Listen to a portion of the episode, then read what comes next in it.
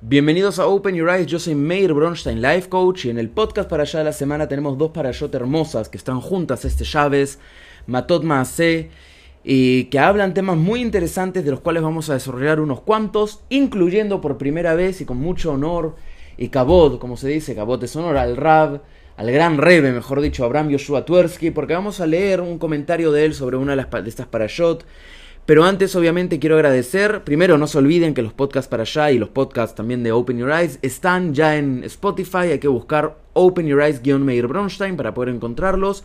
Y también quiero agradecer a los sponsors de este podcast, que son quienes nos ayudan siempre a poder mantener Open Your Eyes vivo y a poder traer este tipo de contenido. Mario Llosa, que siempre nos está acompañando, Rubén Hirsch en esta oportunidad, hay dos donantes anónimos y la familia Solomon de Miami. Muchísimas gracias a ustedes.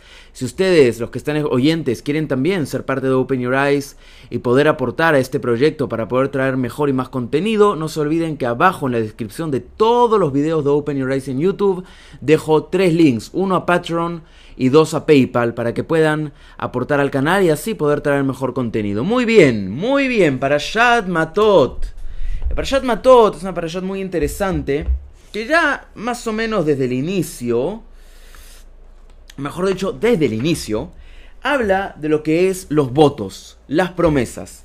La Parashat Matot dice en 33, eh, la Hashem, o eh, lo voy a leer en español. Si un hombre hace un voto al Eterno o emite un juramento para imponer una prohibición sobre su persona, no profanará su palabra. Conforme a todo lo que sale de su boca, deberá hacer. ¿Qué tiene de interesante esto? Después eh, la Torah habla también de otras leyes sobre los votos, las promesas, cómo anular promesas, qué pasa si una divorciada es una promesa, si una viuda, etc. Pero, ¿qué es lo interesante de esto, de las promesas? Bien, como nada en la Torah es por gusto, obviamente, y cada cosa que está en la Torah tiene un why, tiene un porqué, tenemos que entender siempre, eh, y como es Open Your Eyes, por supuesto, tratar de ver las cosas con otros ojos y tratar de ver las cosas con un ojo positivo. El, el caso de no prometer en vano, primero para no afectar al otro, ¿no? ¿Cuántas personas nosotros conocemos que prometen y prometen y prometen y no cumplen? Yo les voy a decir una cosa, a mí me costó mucho en la vida perdonar a una persona muy cercana y que quiero mucho, justamente porque esta persona vivía de promesas que nunca cumplía. Y tú no le puedes, yo era niño en ese entonces, y tú no le puedes prometer a un niño algo que al final lo vas a cumplir, porque le rompes la ilusión al niño, le rompes eh, le rompes la niñez al niño. El niño. Los niños son inocentes, los niños creen en lo que escuchan, los niños creen en lo que ven. Y tú no puedes prometerle a un niño oro, ¿no? Y oro no me refiero a oro literalmente oro, oro es cualquier cosa que al niño le, le guste, le apasione, lo que sea. Tú no le puedes prometer a un niño oro y después no lo vas a cumplir. Todo lo que tiene la Torá es por nuestro bien. Todo lo que tiene la Torá nos exige a nosotros ser mejores personas, tener una mejor calidad de vida. La Torah es eso, la Torah es una guía de vida para ser mejores, tanto la Torah escrita como la Torah oral, que después los sabios en el Talmud la desarrollan. Es, es, es, es, para tener una mejor vida, para desarrollarse mejor, para tener un mejor ambiente, para tener una mejor conexión con Dios. ¿Y cómo nosotros podemos tener una mejor conexión con Dios si nosotros no creemos primero en nosotros mismos y después en el otro? Vamos a separar las ideas acá, en nosotros mismos y en el otro. Ve hasta la areja camoja, dice la Torah, amarás a tu prójimo como a, ti mismo, y después dice Ani Hashem, yo soy Dios. La necesidad de que la Torah diga Ani Hashem a continuación de amarás a tu prójimo como a ti mismo es porque Dios está diciendo, yo los amo a todos por igual, a todos ustedes los amo por igual, por ende tú no vas a hacer distinción entre uno y el otro. Hay una historia que un Hasid viene al rebe de Rishin y le dice, le dice, yo quiero ser eh, como usted, quiero ser un santo puro. Y el rebe de Rishin le dice, ¿tú quieres ser un santo? Ok, perfecto. Pero para ser un santo no puedes discriminar.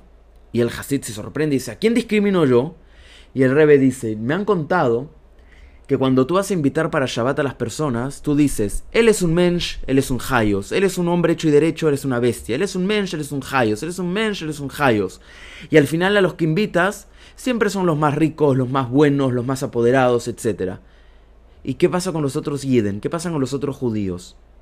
Entonces el Hasid se queda ahí medio pálido, no sabía qué decir, y el Rebe termina diciéndole, para ser un santo, tienes que amar a todos por igual. Porque a Hashem no le importa si yo rezo más o menos. A no le importa si tú haces más abodat Hashem, más trabajo Hashem o menos. A no le importa si tú eres más religioso o menos religioso. Lo que le importa a Hashem primero es que tú eres un judío y eres parte de su creación. Si tú quieres ser santo, tienes que amar a todos por igual. ¿Ok? Entonces, el tema de las promesas, retomando el tema de las promesas, es, es este. Cuando separamos entre para que una persona esté bien por sí misma y con el otro, es porque cuando una persona hace promesas que al final no va a cumplir, está causándole daño, un daño grandísimo y fuertísimo a la otra persona. Pero grandísimo y fuertísimo. Le está causando una ilusión, le está causando alegría, le está causando quizá bienestar, ¿no? Yo te prometo que voy a cambiar, te prometo que voy a dejar de fumar, te prometo que voy a hacer esto, ¿no? Y al final la promesa es nula y nunca cambia y nada cambia realmente. Y la otra persona está ahí esperando y esperando y esperando en vano y cuando la otra persona se da cuenta que la persona sigue fumando, sigue tomando Coca-Cola, no ha cambiado nada, que obviamente, paréntesis, los cambios tienen que venir de uno mismo. Los cambios nunca vienen por otro, siempre vienen por uno mismo. Pero la persona se da cuenta que la otra persona prometió y no cumplió y no hizo nada y no cambió, entonces ahí hay una desilusión muy, muy fuerte, que a veces puede quebrar incluso una relación muy estrecha. Y a la par, cuando una persona promete y no cumple, y no se cumple, porque así como las personas no cambian por otros, sino por sí mismos, las promesas tienen que ser por uno mismo.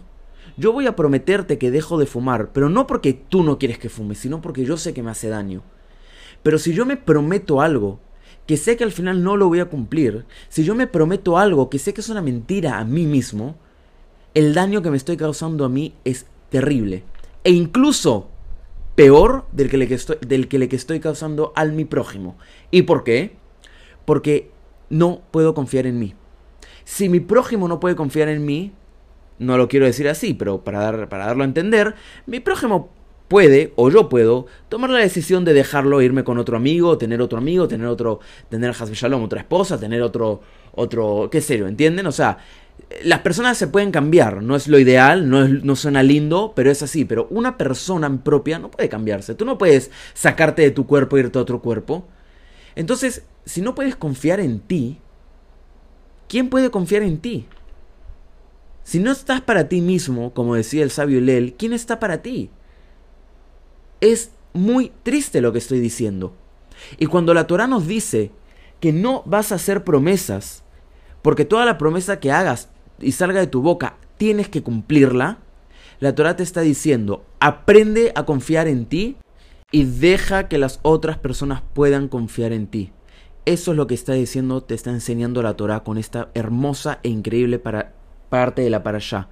La confianza es fundamental para nosotros y para el prójimo, para que el prójimo pueda ser parte de nuestras vidas y para que nosotros podamos tener una mejor vida.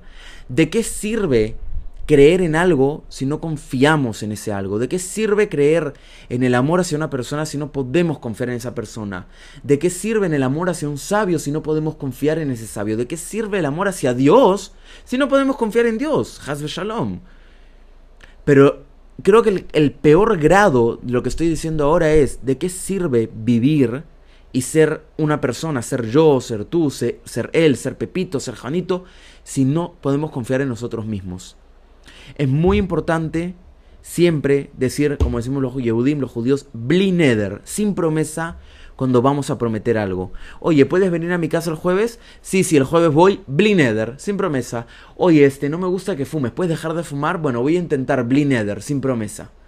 ¿No? Y de esa forma anulamos, obviamente, la promesa, ya desde el principio anulamos la promesa y podemos continuar con nuestras vidas y obviamente, bueno, a ver, haciendo un balance de qué es lo importante, qué no es lo importante, quién confía, quién no confía y qué es lo importante tanto para el bienestar nuestro como para el bienestar de nuestro prójimo y sobre todo el bienestar de nuestro prójimo más cercano, por supuesto, obviamente.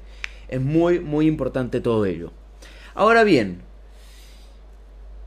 había una historia que me gusta mucho y la vamos a, que habla justamente de la buena labia y las promesas y las vamos a, a, llevar a un poco más adelante también está para allá, al 31.14, que es la siguiente historia.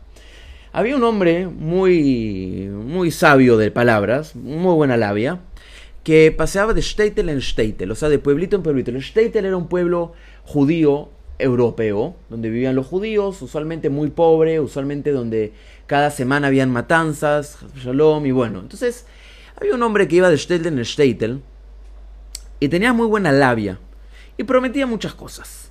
Iba un state y le decía, porque yo estuve en la gran ciudad y he visto esto y lo otro y me he dado cuenta que si implementamos esto acá y esto allá, entonces los, eh, los cosacos o los antisemitas no pueden entrar, ¿no? Y la gente creía en él y les daban sus últimas monedas, hasta lo que no tenían le daban, para que él pueda construir esa pared, para que él pueda construir esta, ese pozo, para que él pueda hacer esto lo otro. Y el tipo se metía las monedas en los bolsillos y a los dos días zafaba de la Statel y se iba a otro Statel. Y en el otro state la misma historia, quizá otra historia, quizá otra historia, quizá decía, porque yo he visto en la gran ciudad que las casas este, no se caen porque estas paredes tienen así, así, y que las, la gente no se enferma porque los techos tienen este tipo de eucalipto, no sé qué. Si me dan dinero yo voy a hacer eso. Y la gente obviamente le daba hasta lo que no tenía y dos días después el tipo zafaba, ¿no?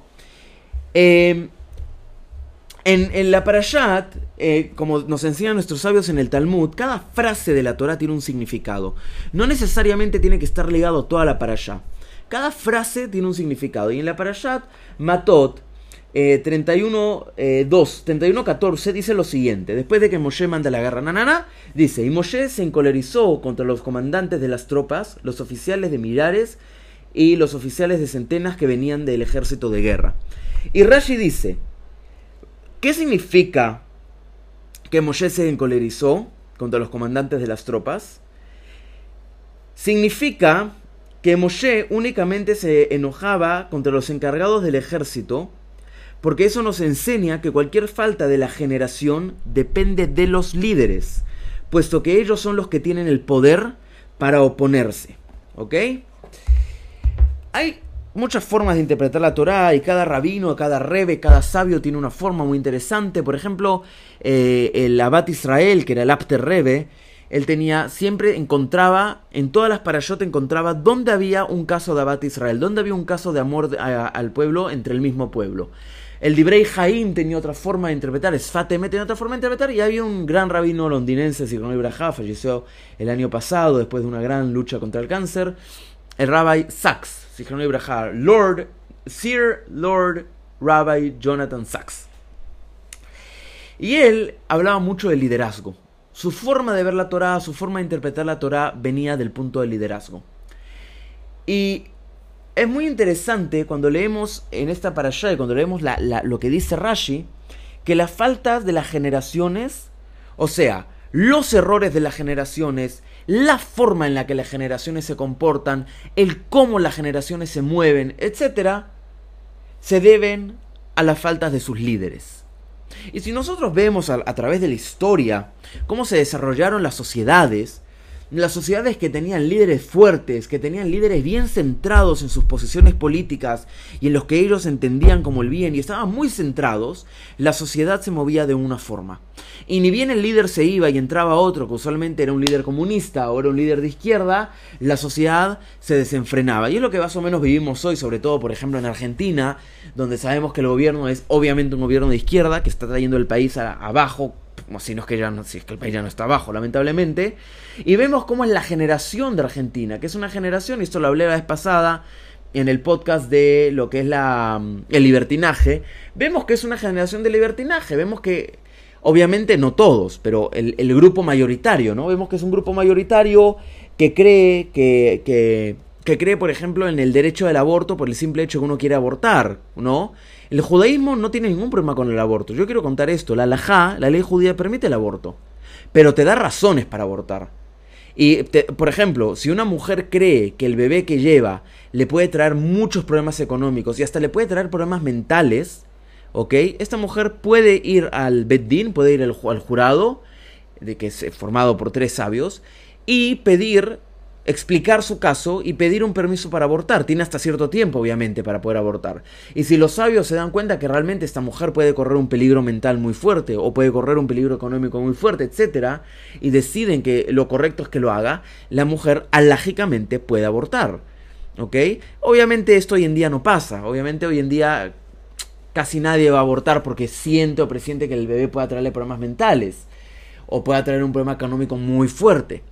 Pero hay una diferencia, ah, sobre todo porque en un mundo religioso los bebés vienen con conciencia. O sea, si bien las familias religiosas tienen muchísimos hijos, son conscientes, primero tienen una fe extraordinaria que yo nunca en mi vida la vi, o sea, un tipo de fe tan increíble que fe ciega, de verdad lo que es fe ciega, fe ciega y no se equivocan.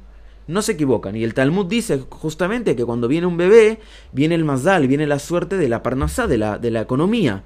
Y he visto muchísimos casos, el de mi hermana es uno, por ejemplo, he visto muchísimos casos de que viene un bebé y la economía, eh, la economía salta para arriba de la mejor, de la mejor forma.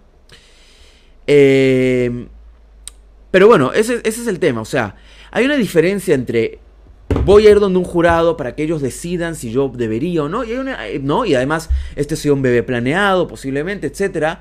A decir, bueno, voy a ir todos los sábados de fiesta hasta quedar embarazada. Voy a ir a, porque no me interesa cuidarme, voy a ir a abortar y después voy a ir de fiestas y no me interesa cuidarme, voy a quedar embarazada, voy a abortar. Que muchas personas, lamentablemente, este es el mensaje que, que promueven, ¿no?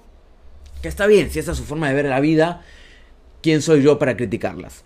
Pero bueno, volviendo al tema principal, me fui un poco por las ramas, volviendo al tema principal, hay que ver dónde está el quiebre de los líderes para que la generación haya decaído tanto. Una generación también, por ejemplo, en la que las, las, chicas y los chicos se las pasan desnudos en las redes sociales, pero desnudos, desnudos. Que su forma de ganar dinero es a las 9 de la noche prenderse una camarita desnudos y hacer un show desnudos para ganar dinero. ¿Dónde, qué o sea, ¿dónde están los valores de esos chicos? Es la falta de la educación, en la falta de sus líderes. Y sus líderes no tiene que ser solamente el presidente o el primer ministro o los ministros. Los líderes también son los padres de familia. Los líderes también son eh, los alcaldes de la ciudad. Los líderes también son eh, los profesores y los maestros. Y entonces acá ya estamos hablando de una falta de educación muy fuerte. crecer en libertinaje, yo esto siempre lo digo, para mí la mejor frase del mundo del cine, ¿ok? Es la frase de Charles Heston cuando baja con las tablas de la ley en la película Los de Mandamientos y dice, cuando la gente se queja, como está en la Torah, y la gente se queja de que pues, no queremos tener ley, no queremos tener ley, él dice, no hay libertad sin ley. Es una frase que digo mucho y la tengo eh, pintada en la pared. No hay libertad sin ley. Y el problema de las generaciones y el problema también de lo que nos traen eh, los presidentes y los gobiernos hoy en día es que, ¿sabes? O sea, la ley eh, se puede dejar de ladito por las libertades, ¿no? Eh, los derechos humanos a mí me parecen fantásticos que existan los derechos humanos, pero no puede ser que un ladrón que sale a matar, que sale a robar y que etcétera tenga más derechos humanos que la persona que sufre el hurto, que sufre el robo. No, no, no, no tiene sentido. ¿No? Y no tiene sentido que un ladrón viene a robarme a mí y yo me defiendo y le rompo la pierna, sea yo el que vaya preso porque me vino a robar a mí y el ladrón quede libre por su derecho humano hay un problema, hay un, hay, una, hay un lag, hay un bloqueo en la educación de nuestras generaciones que es realmente terrible. Que es realmente terrible. Y la Torá justamente habla mucho de esto y habla de cómo vamos a tomar los botines de los pueblos que estamos yendo a conquistar. Y habla también de cómo vamos, qué vamos a hacer con las mujeres de los pueblos que vamos a conquistar. Y qué vamos a hacer con los niños. Y qué vamos a hacer con las cosas y con los templos y con los ídolos. ¿No? Y Moshe le dice a, eh, Dios le dice a Moshe, perdón, qué explicarle al pueblo, cómo actuar ante estas cosas. Porque uno no puede ir simplemente en libertinaje a hacer algo. Uno no puede, no, uno no puede actuar por la adrenalina de querer hacer algo, porque al final, al final la adrenalina es compulsión y lo compulsivo nos destruye. Lo compulsivo nos destruye. Tuve un cliente al que Baruch Hashem ayudé para, para dejar esta compulsividad de comprar, que él compraba todo. Veía una computadora de 10 mil dólares y decía, no, la tengo que comprar. Y pum, la compraba. Veía esto y no, la tengo que comprar. Y lo compraba. Y al final le llegaba un resumen a su cuenta terrible, obviamente terrible, y él se desesperaba por no saber cómo iba a poder pagarlo. Y cuando hablábamos, él me hablaba de la compulsividad que tenía y que él reconocía que era compulsivo y él reconocía que era una gran compulsividad. Pero lo interesante de todo eso está en que cuando empezamos a estructurar su vida y empezamos a estructurar cómo es que iba a hacer las compras, ¿no? Ya el libertinaje se le iba. Porque ya había una estructura, ya había una ley. Ya había una ley de que cuando vas a ir a comprar, vas a caminar por ciertos lugares con la cabeza para abajo y no vas a ver lo que hay a tu alrededor. Ya hay una ley de que cuando veas algo que cuesta más de 100 dólares y no lo necesitas realmente, no lo vas a ni tocar. Ya hay leyes, ya no hay un libertinaje. Y esto, todo esto está en la Torah también, cómo uno va a entrar, etcétera, etcétera, etcétera, y cómo uno va a conquistar, y cómo qué, qué es lo que uno va a hacer, y etcétera, etcétera, etcétera. No hay libertad sin ley. Y es muy importante que los líderes de nuestras generaciones, y otra vez lo repito, líderes no solamente son los coroneles, el presidente, los ministros, líderes son todo aquel que influye en las generaciones venideras para el bien, expliquen y, le den a estas generaciones venideras la importancia de la ley. Pero la ley tiene que estar bien explicada. La ley no está para que uno tema, para que uno sienta miedo. No, la alajá tampoco está para que yo me sienta mal y ay, esto no me gusta y me cuesta, me siento mal. La alajá está para mejorar nuestra vida. Y siempre hay un cambio alágico, siempre hay una vuelta para la alajá para que nosotros, obviamente con permiso de un posek, un posek es un rabino especializado en la alajá y en poder cambiar la alajá, ¿no? Siempre con la, con la, con, con la ayuda, siempre con la recomendación de un posek, para que nosotros podamos saber cómo hacerlo. Pero no se trata de sufrir, no se trata de sentirnos mal, pero sí se trata de entender que la ley, la ley nos lleva a tener una mejor vida. Pero para que nosotros podamos entender que la ley nos lleva a tener una mejor vida, tenemos la obligación de entender la ley. Y de entender por qué la ley es así. Y, que la, gente que nos, que nos vaya a educar, maestros, eh, eh, profesores, eh, que no es lo mismo maestro y profesor, profesores, padres, presidente, lo que sea, sean personas que nos eduquen sabiendo la ley. No me acuerdo qué filósofo griego, no sé si era Sócrates, Aristóteles o Platón, pero uno de ellos se quejaba de la democracia y decía que el gran error de la democracia era que cualquiera puede ser llegar a ser un líder. Y él decía que eso, eso era un error, que quienes tenían que postularse para ser los líderes en la democracia tenían que ser personas con mucho estudio y con mucho conocimiento de las leyes y con mucho conocimiento del humano y etcétera. Porque si no, y lo hemos visto tantas veces en nuestra historia y lo estamos viendo otra vez en nuestra historia en muchos países, cualquier X puede ser presidente y puede tener el poder y puede destruir un país por completo. Y eso va a afectar obviamente y en, por completo a las generaciones venideras, que al fin y al cabo son las generaciones del futuro, que si esas generaciones ya vienen malogradas, van a malograr las generaciones que vienen y así, y así, y así, y así, y así. Y algo que siempre me gustó de la cultura judía ortodoxa, ¿no? Y es por eso también que decía esta vida, es justamente que nosotros seguimos el mismo lineamiento de hace siglos, de siglos, de siglos.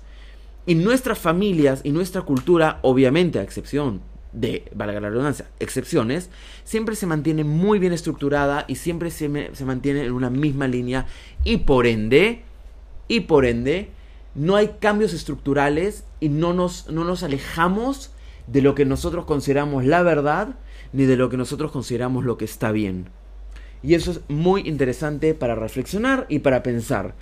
Y otra vez, siempre hay que recordar, porque la Torah es así, siempre hay que recordar que cuando Moshe se, encoleriza contra los comandantes de las tropas y na, na, na, na, na, es justamente, es una cólera divina, porque Moshe tenía una profecía única, Moshe estudiaba Torah con Dios directamente, con Hashem, no tenía que, que, o sea, él por respeto a Hashem, esto es muy interesante, él nunca lo buscaba, él esperaba que Hashem lo busque, pero Moshe podía entrar de frente a la profecía y hablar con Hashem y que Moshe se, encolerice y se moleste con los generales y etcétera, nos deja demostrado que era un gran líder porque él buscaba el bien común de la sociedad y de las generaciones. Hasta acá con la parashá Matot y ahora vamos con la parashat Maase. Bien, sobre la parashat Maase ya encontramos algo muy, muy, muy lindo, que es que ya empezamos a hablar de la importancia de lo que va a ser entrar en la tierra de Israel y qué es lo que tenemos que hacer cuando entremos en la tierra de Israel y cómo tenemos que comportarnos en la tierra de Israel y etcétera, etcétera, etcétera. Pero de esta para allá yo solo quiero sacar dos cosas. La primera es 35-30, en la que se dice algo fundamental que me parece importantísimo comentarlo acá porque es algo que me gusta mucho, es algo que estudié mucho cuando empecé a hacer Teshuvah y empecé a estudiar Torah, que es lo siguiente. Dice la Torah en 35.29, dice, estas leyes serán para ustedes un estatuto de ley para sus generaciones y para en todos sus asentamientos. Cualquiera que mate a una persona por boca de testigos será, se matará al asesino. Eh, hay una coma, me la salté, perdón, me comí la coma. Cualquiera que mate a una persona por boca de testigos se matará al asesino. ¿Ok? ¿Qué significa por boca de testigos? Dice Rashi, testigos que hayan testificado que con premeditación y después de advertencia previa eh, él lo mató. ¿Ok? Pero un solo testigo, continúa la Torah, no testificará acerca de una persona para morir. De acá aprendemos que siempre hay que tener dos testigos a más para poder dar un testimonio.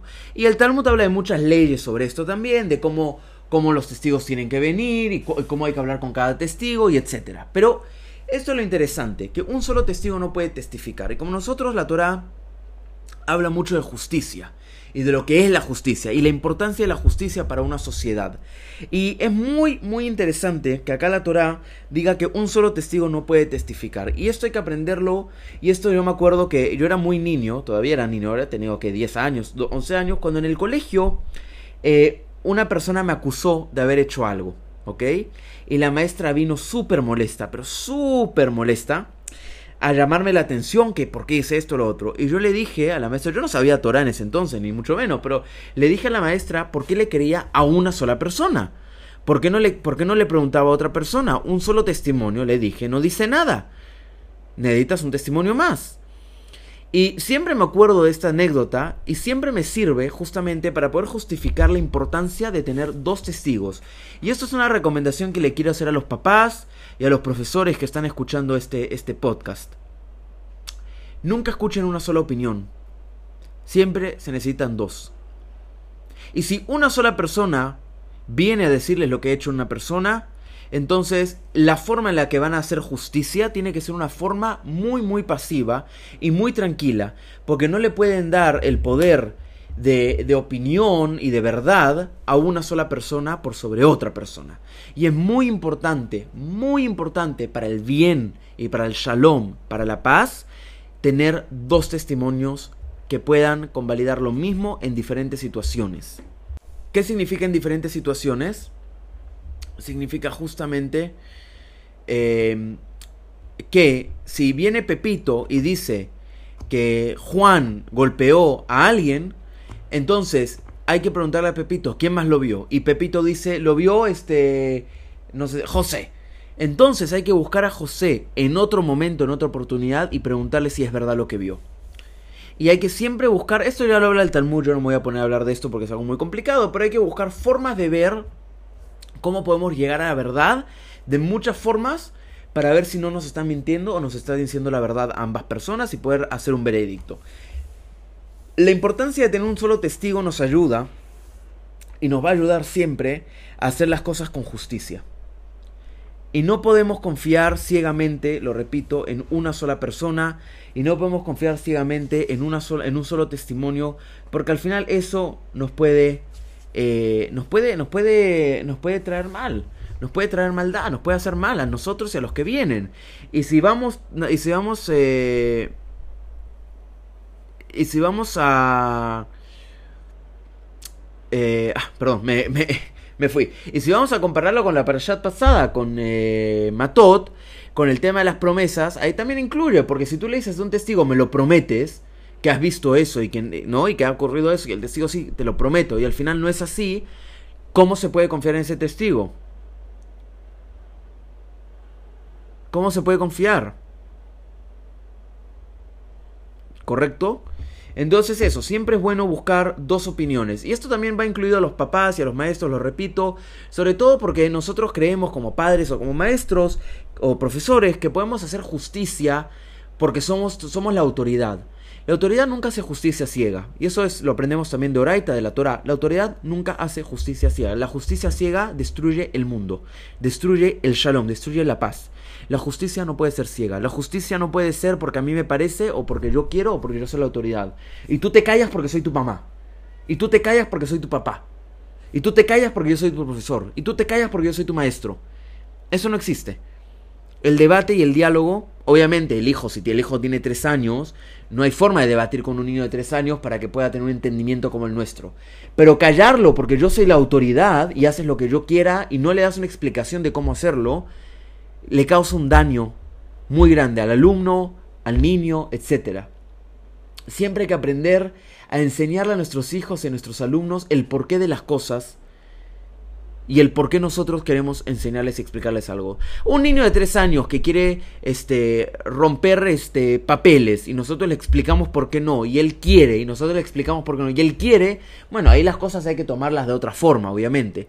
Pero en general, siempre es bueno explicar y debatir y enseñarle lógica a los niños y a los alumnos antes de actuar eh, con justicia ciega ante ellos. Por último, y ya vamos a citar a Rabbi Twersky, acabamos con el podcast Parashat, la Torah también nos dice en esta Parashat 35-33 algo muy hermoso. Sobre la tierra de Israel dice, y no causarán culpa a la tierra donde ustedes estén, ya que la sangre provoca culpa a la tierra. O sea, no matarán eh, en vano, no harán daños físicos, etc. Pero también, como lo dije antes y los sabios del Talmud nos explican, toda frase de la Torah tiene un porqué. Y no causarán culpa a la tierra. Vamos a hablar de lo de la importancia de nunca hablar mal de Israel. Pero ahora voy a decir otra cosa. Eh, más adelante, en el 35-34, dice, y no contaminarán la tierra donde ustedes se hallan, en medio de la cual yo resido, ya que yo, Paso la página, ya que yo, Hashem, resido en medio de los hijos de Israel. De acá aprendemos dos cosas. La primera, no contaminar. Cuidar la tierra de Israel. Cuidar cómo se van a hacer los cultivos. Cuidar cómo la vamos a mantener limpia. Cuidar cómo la vamos a cuidar. O sea, eh, la redundancia, ¿no? Vamos a cuidar el agua, vamos a cuidar las plantaciones. Cuidar la tierra. Cuidar la tierra.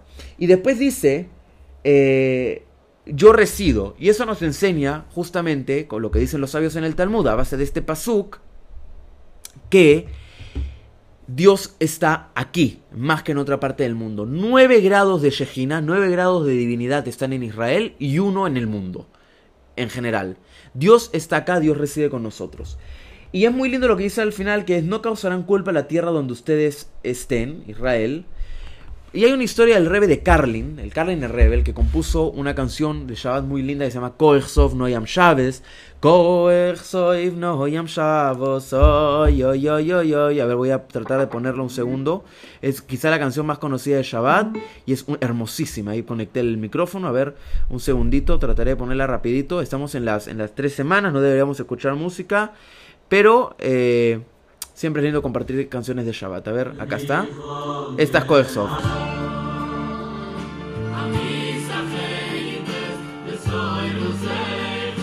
Y si vamos al coro, que no sé dónde está el coro, creo que está acá. ¿O no? Bueno, no importa, es no yam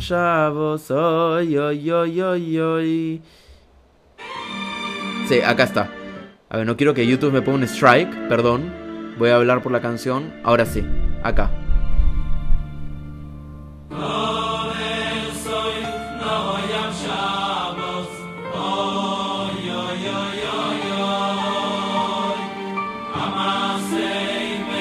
El rebe de Carlin estaba en un tish con su Hasidim. Tish es la celebración hasídica que el rebe está en la mesa y los Hasidim lo, rodean para escuchar Torah y para cantar con él. Y había un Hasid que acababa de regresar de Israel. En los años 1700 y pico, 1800. No, 1700 y pico. Acaba de regresar de Israel. Y el rebe hace silencio a todos y le pregunta a este Hasid qué podía contar de Israel. Y el Hasid dice, es un lugar horrible. Dijo así, es un lugar horrible. No se puede estar tranquilo. ¿Sabe Rebe? Cuando yo llegué a Jerusalén había un árabe, sí, ya en esta época nos eran así las cosas, había un árabe que vino hacia mí y me empezó a golpear por ser judío. Y me dijo que esta no era mi tierra y que me iba a morir y que me, vaya lo antes posible. Así no se puede estar en Israel. Y el rebe de Carlin se, se encolerizó, golpeó la mesa y dijo, nunca hables mal de la tierra de Israel. Está prohibido hacer la shonara, hacer eh, difamación, hablar mal de la tierra de Israel. Porque es la tierra donde, aunque no estemos nosotros todavía, está Hashem en su pura presencia.